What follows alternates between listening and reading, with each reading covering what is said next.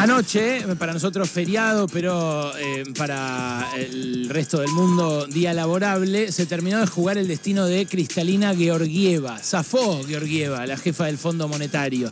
Eh, ¿De qué zafó? Bueno, del escándalo que venimos recorriendo el último mes, eh, las últimas tres semanas, el último mes, sobre si ella benefició o no a China en la confección de un ranking de países para hacer negocios cuando era jerárquica en el Banco Mundial.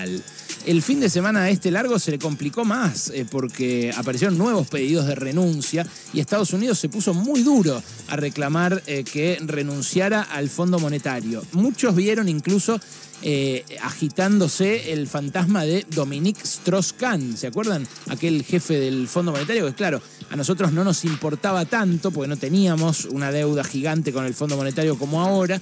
Eh, pero eh, bueno, Strauss-Kahn, eh, que fue un francés jefe del Fondo Monetario, fue eyectado por un escándalo sexual en un hotel donde él, bueno, se había eh, había abusado de eh, una eh, empleada de limpieza. Esa empleada finalmente terminó retirando los cargos, pero al tipo le costó la cabeza, le costó el cargo, incluso le costó su carrera política porque se especulaba con que después quería ser presidente o primer ministro de Francia.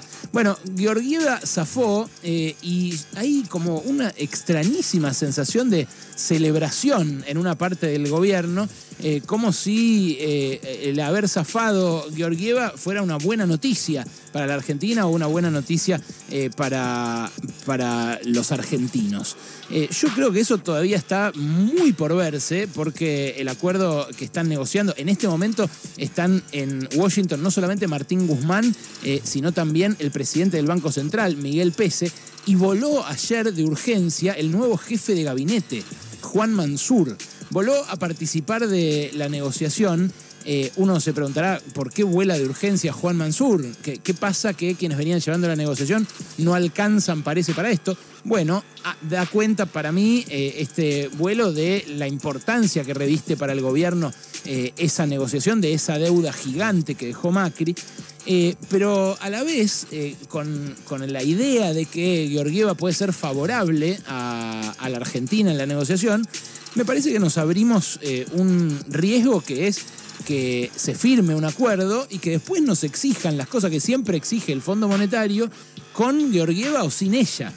Si hay una letra secreta del acuerdo en donde eh, Argentina o el gobierno argentino diga, eh, bueno, acá vamos a firmar porque no nos queda otra, pero igual hay como una promesa tácita de eh, que no nos van a obligar a ajustarnos mucho, bueno, me parece que es una promesa de patas cortas, porque tranquilamente puede volar por el aire de Georgieva y que nosotros nos quedemos atados a un acuerdo de ajuste como le pasó a Grecia.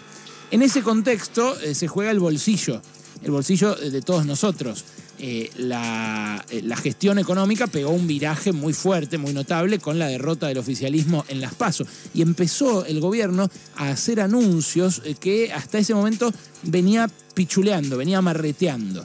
Eh, el salario familiar de, la semana pasada, la duplicación del salario familiar eh, para todos los trabajadores que ganen hasta 115 mil pesos brutos, es una noticia que va a volcar mucha plata del Estado en los bolsillos de, trabajadores que no son los que más ganan, que eran los que ya se habían beneficiado con la rebaja de ganancias. Eh, el plan para eh, registrar al personal doméstico, que también generó tanto debate las semanas eh, anteriores, es un plan que va a representar empleo en blanco para las que más castigadas fueron por la pandemia, que son las empleadas domésticas, el último orejón del tarro laboral. Y todo eso tanto estos anuncios como los de quienes se van a poder jubilar, que no son tantos, pero es importante eh, para, para, ellos en términos de ingreso poder jubilarse, siendo que iban a esperar cinco años para tener eh, un ingreso, aunque fuera este de 23 lucas. Eh, son cosas que van volcando plata a, a la demanda, son cosas que van ayudando a que se reactive la economía por el lado de la demanda. Esto es algo que eh, el Fondo Monetario puede eh, poner en tela de juicio, puede discutir, puede eh, intentar frenar una vez que esté ya definido un acuerdo. pero es algo que también puede chocar contra la inflación que ahora empieza a mostrarse de vuelta retobada ante una gestión que celebraba que estuviera bajando paulatinamente, desde marzo todos los meses un poquito, hasta el mes pasado, el mes de agosto, bueno, que todavía no conocemos la, inflación de septiembre, lo más probable es que haya mostrado un rebote fuerte respecto de ese piso de agosto. ahora, en ese, en ese contexto, que se juegue en nuestro bolsillo, que se juegue en el Fondo Monetario también y que se juegue en el equilibrio entre eh, ingresos y precios, eh, bueno, exige mucha pericia eh, y exige mucho acuerdo. Y eso es lo que veo difícil de concretar en un escenario de tanta beligerancia como el que vemos ahora. El fin de semana, otra de las postales que dejó en términos políticos y económicos fue la de Martín Tetaz, el candidato economista de Juntos, disparando con la pistolita los pesos de, juguete que había llevado a la mesa de Juana Viale. Fue una imagen asquerosa, la verdad, para mí. ¿eh? eh toda gente eh, muy bien ataviada, muy bien vestida, perfumada, comiendo salmón, comiendo cosas caras, siendo atendidos por eh, personal de servicio con uniforme, tipo como en, como en las mansiones de la alta sociedad de hace 100 años, que se tiraban con billetes entre sí. Unos a otros. pero, ¿qué buscaba Tetaz ahí? Bueno, buscaba sintonizar con un discurso eh, que es el discurso del poder, que es el discurso que enarbola el Fondo Monetario y que es el discurso que eh, enarbolaron los ricos siempre, que es que toda emisión de pesos es nociva para la sociedad. Que cuando se emiten pesos por parte del Banco Central, eso genera automáticamente inflación eh, porque la maquinita hace que eh, la inflación aparezca inmediatamente y entonces está mal emitir, aun cuando sea, por ejemplo, eh, para que un pibe que no tiene ingresos tenga que comer, en un contexto en el que hay 10% de indigencia y 40% de pobreza en la Argentina. Bueno, no es así. No es así.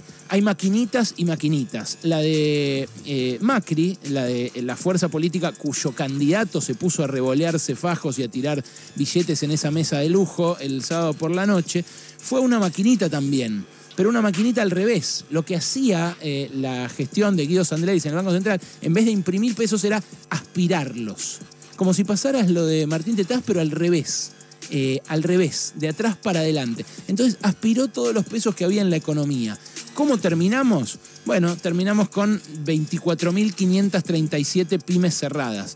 Terminamos con 232.000 eh, puestos de trabajo eh, destruidos.